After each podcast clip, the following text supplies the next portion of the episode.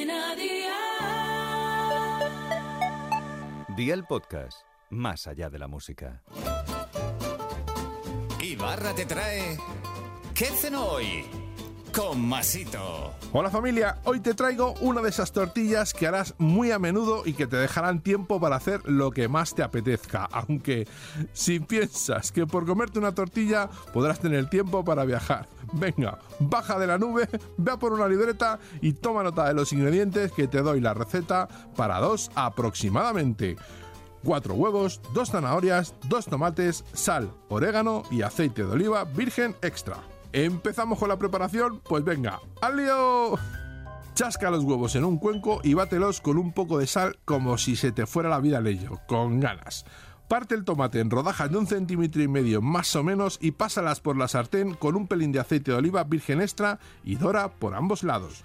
Cuando des la vuelta al tomate, pon sal y orégano. Raya la zanahoria y échala por encima del tomate.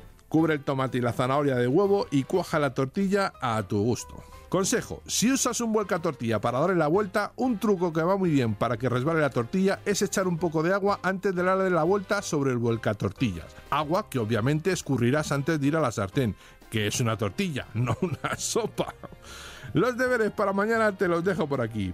Pan de molde, queso mozzarella, orégano, tomate frito, atún y cebolla morada. Espero y deseo que te haya gustado esta nueva receta y que te suscribas al podcast. Ya sabes que es gratuito, no te olvides de compartirlo con tus familiares y amigos y te espero mañana. Recuerda, paso lista.